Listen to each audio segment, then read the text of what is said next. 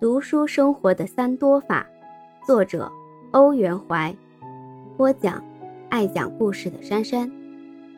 西鲁培根说过：“读书造成完人。”考其意思，盖以为读书可以打破人类的愚昧，纠正人类的错误，增进人类的知识，充实人类的生活。地无中外，实无古今，谁都承认读书是人类生活中必不可缺少的。一项重要工作，但今爱好读书的人，常有一种难题在心目中横亘着，便是如何读法的问题。我以为除了眼道、口道、手道、心道和一遍、笔记、思索之外，其最普通而基本的条件，还是要多阅读、多比较、多应用。所谓多阅读，当然不是说有书必读。而是需要读有用的书，书籍杂志卷意浩繁，单就本国而言，已有读不胜读之慨，而况世界各国的书报更是浩如烟海呢。自然只有选读你所爱读、你所能读的书了。我以为真欲求学的人，无论研究社会科学或自然科学的，均应先读几本关于普通常识的书籍。有了相当的普通常识，进而检讨本国文化的起源及世界学术的演进，而后开始专门研究工作，使得学有根基，而不至反客为主，常闹笑话。不过，人类的知识固然大部分得自书本，尽信书则不如无书。书本是不死读的，我们应把爱读的某一问题的书籍归纳起来。做一个比较有系统的研究，如研究自然科学的，自然一面阅读书籍，一面实地实验不行；就是研究社会科学的，也需多多观察各地风俗和生活习惯，以充实我们需要的题材。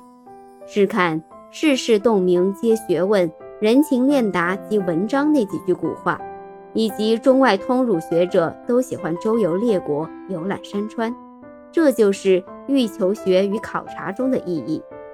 至于今日蒙藏一带的考古、西藏和西南民族的研究、东南生物和水产的采集、山西各地矿物的科学分析，更无一不赖有相互比较的研究。